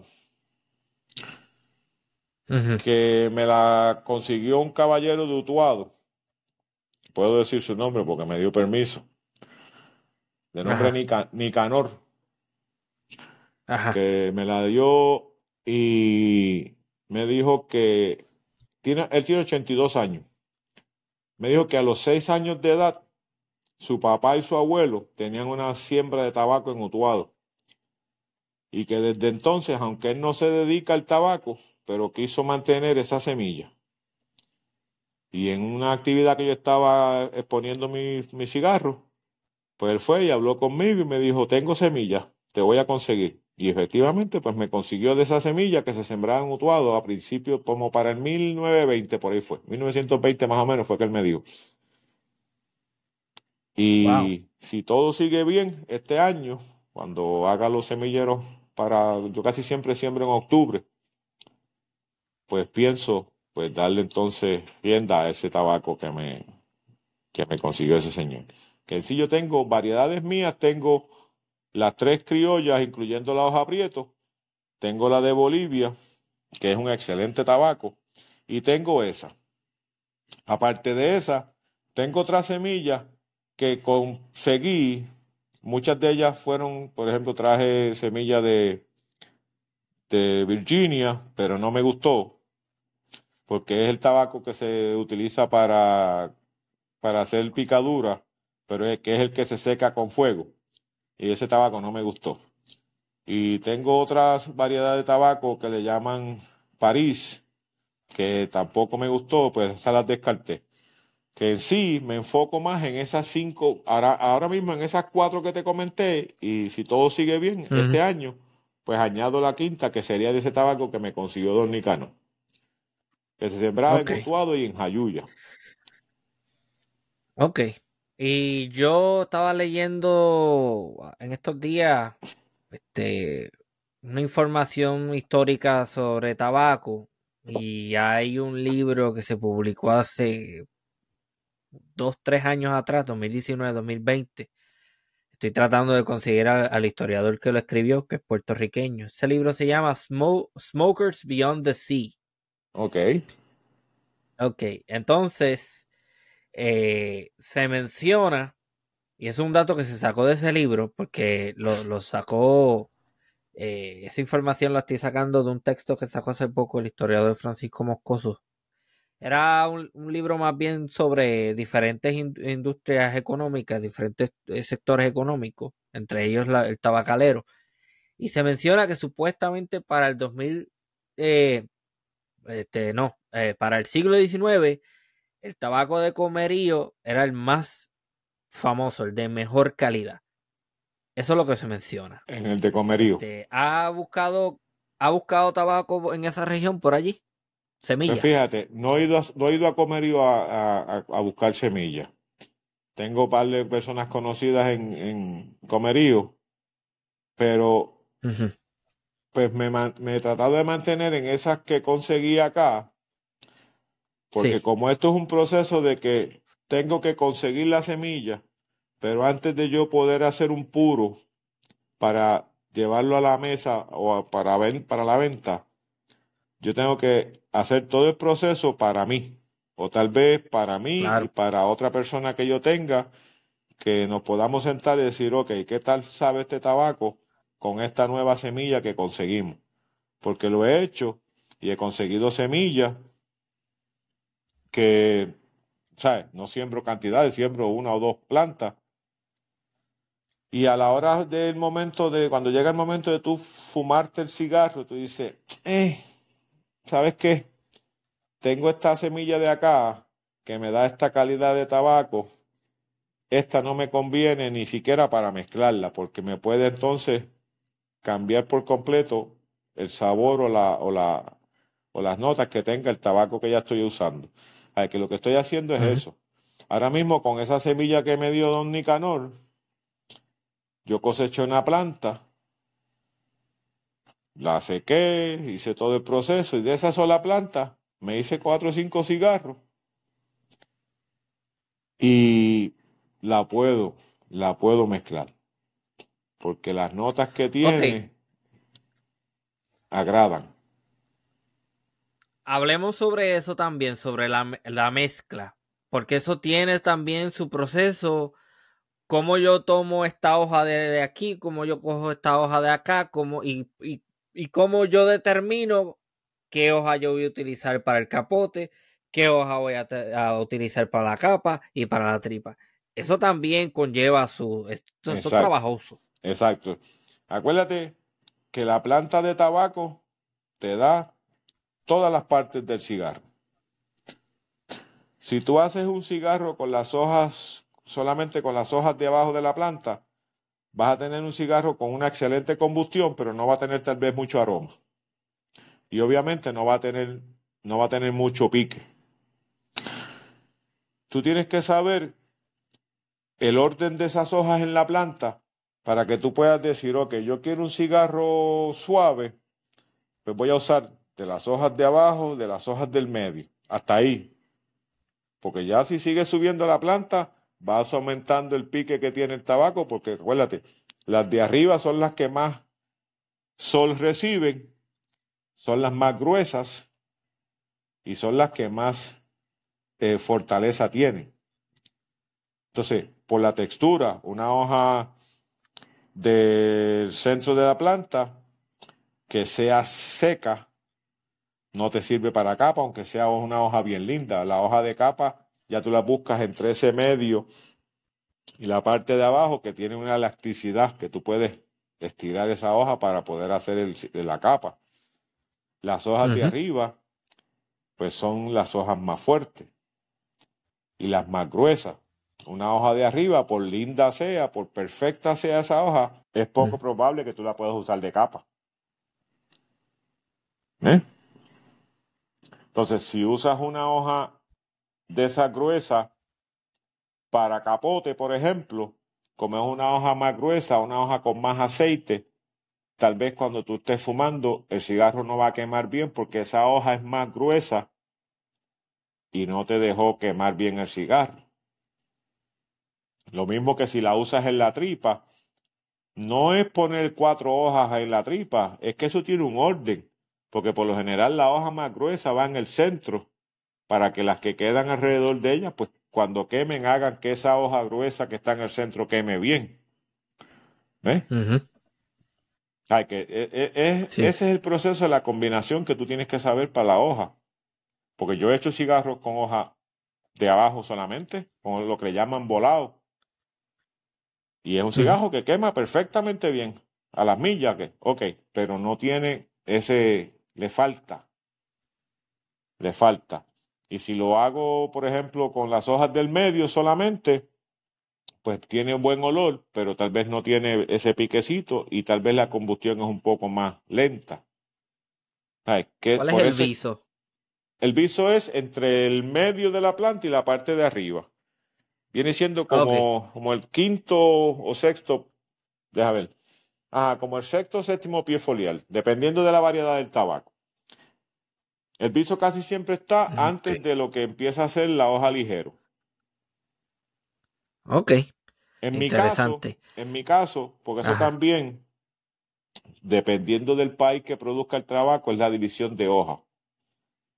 En algunos sitios te dividen eh, volado, seco y ligero.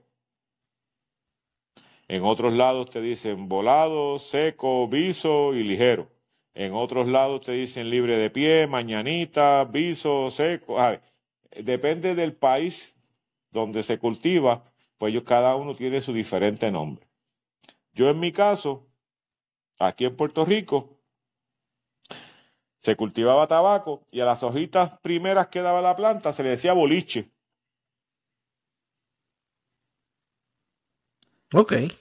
Entonces, pues el boliche era para lo que no se vendía, lo que se fumaba el agricultor, que las enjolaba y se las fumaba prácticamente. Pues entonces, si yo voy a dividir yo, yo, las hojas, pues yo puedo decir boliche, volado, seco y ligero. Yo no utilizo la, el renglón viso. Yo no acostumbro a utilizarlo. Pero viene siendo eso, dependiendo del, sitio de donde se cultiva, pues le ponen diferentes posiciones a la planta. Aquí en Puerto Rico no se conocía em- el viso. Aquí en Puerto Rico era ligero, seco y volado y boliche. Interesante. Ok, en promedio, desde que yo siembro la hoja hasta que la fumo, ¿cuánto tiempo se toma eso? Este, pues mira, fácilmente, ah, sin darle mucho tiempo de añejo, año y medio. Porque yo hago el semillero y prácticamente tarda dos meses en yo poder hacer, trasplantar esa semilla a, una, a un germinador. ahí está unos 30 días más.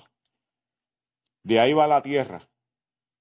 Y ya a los 90 días yo empiezo a, a, cultivar tabaco. O sea que ya estamos hablando de tres meses en la tierra, un mes en el germinador y dos meses en la bandeja haciendo para que germine la semilla. Se tarda mes y medio prácticamente, un mes, mes y medio, casi dos en secar. Ya prácticamente tenemos un año ahí. Ocho meses, este, ocho, nueve meses. Ahí va a añejarse. Y el añejo, por lo general, yo me gusta darle un año. O sea, ahora en octubre, yo comienzo otra vez a sembrar tabaco. Y, y en octubre yo no, yo no, todavía no estoy usando el tabaco que sembré este año. El tabaco que yo sembré este año es para el año que viene. Que literalmente se coge de año y medio a dos años en tu poder fumarte un cigarro con ese tabaco. Ok, o sea, que están viendo que usted no está pagando por hoja seca. Exacto.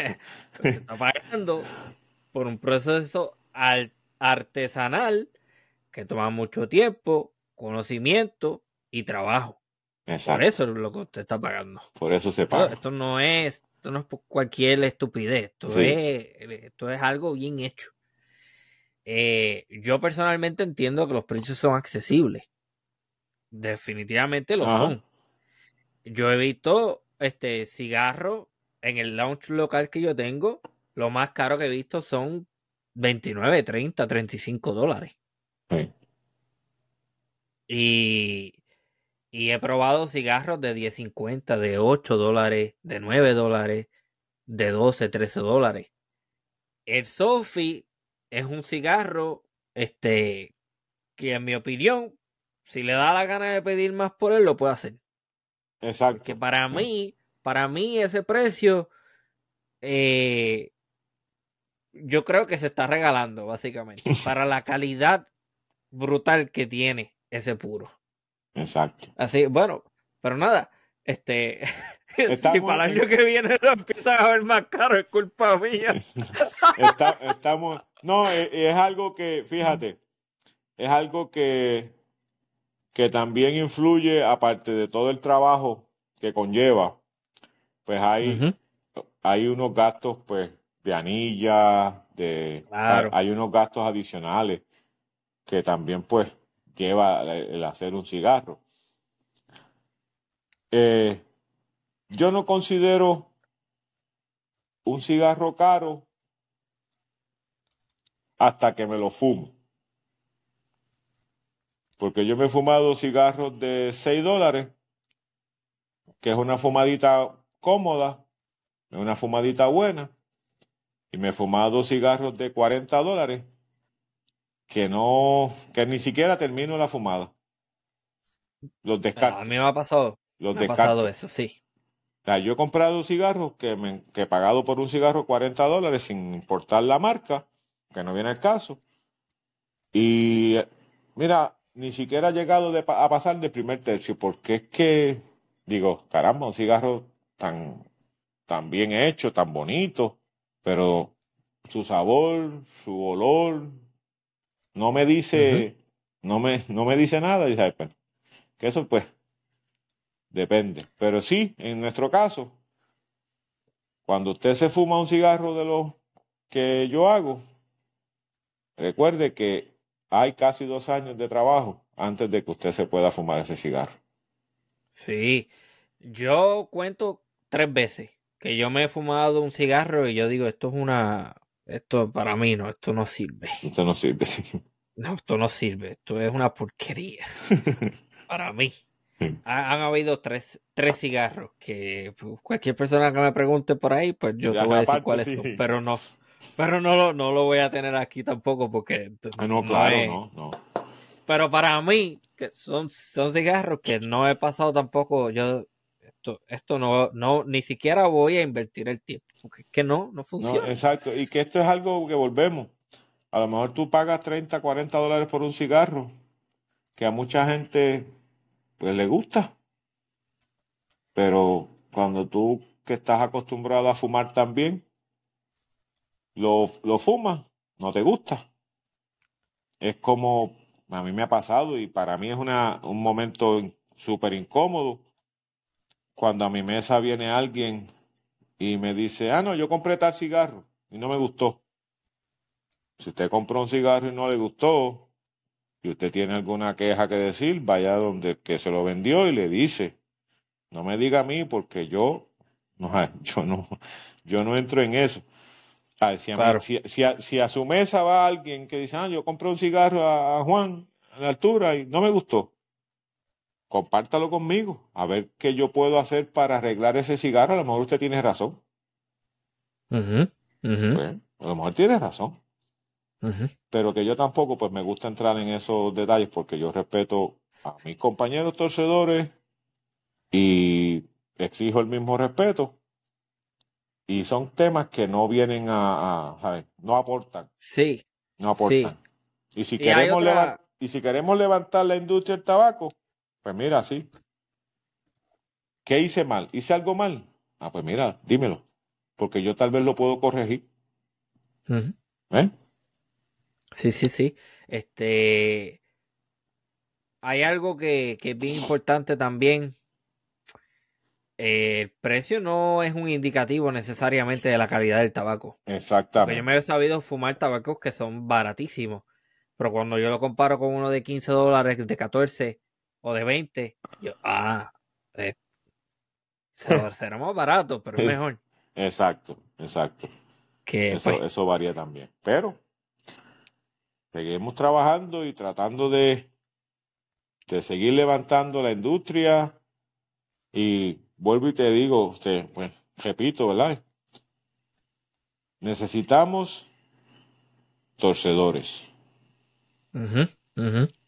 pero necesita, si en realidad queremos que haya un resurgir de tabaco en Puerto Rico, necesitamos agricultores.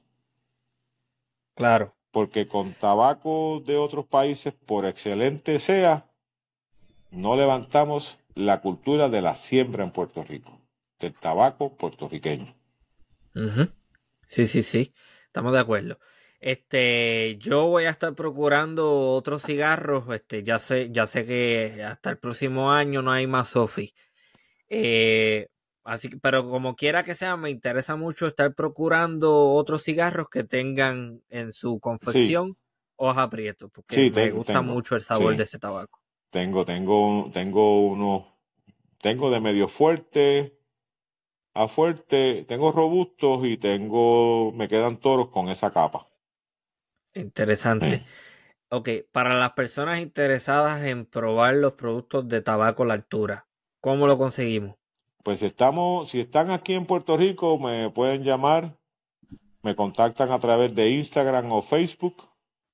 Por lo general yo asisto a actividades, festivales y actividades culturales.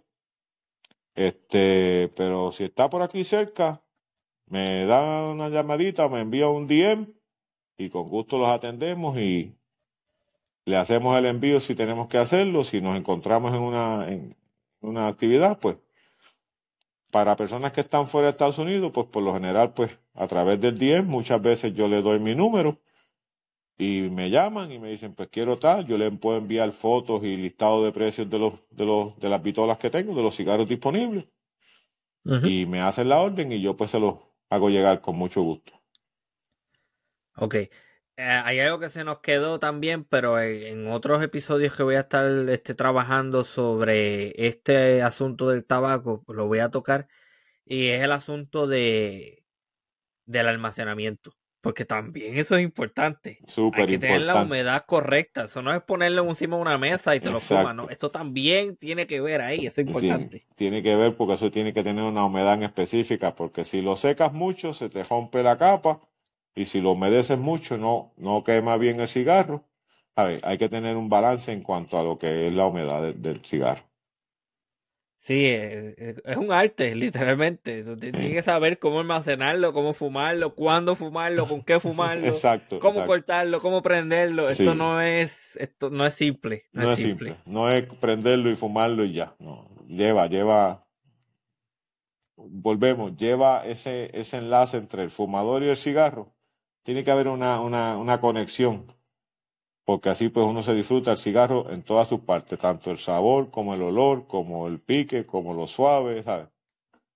Yo mañana voy a estar recibiendo, bueno, yo digo que mañana, espero Yo yo, espero que que mañana sí. llegue. Yo espero que sí.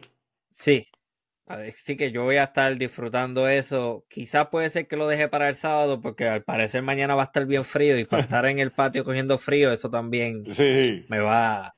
Es mejor separar un espacio especial para Exacto. un puro especial. exacto, exacto. Claro que sí. Quizás el sábado, este, puede ser que lo termine haciendo. Me dejará saber. Este, pues muchi- muchísimas gracias, eh, agricultor Juan Irizarri de Tabaco La Altura. Gracias a ti, Ramón. Que tenga una excelente noche y gracias por la oportunidad. No, muchísimas gracias, seguiremos en contacto y felices fumadas. Hasta felices fumadas. Hasta luego.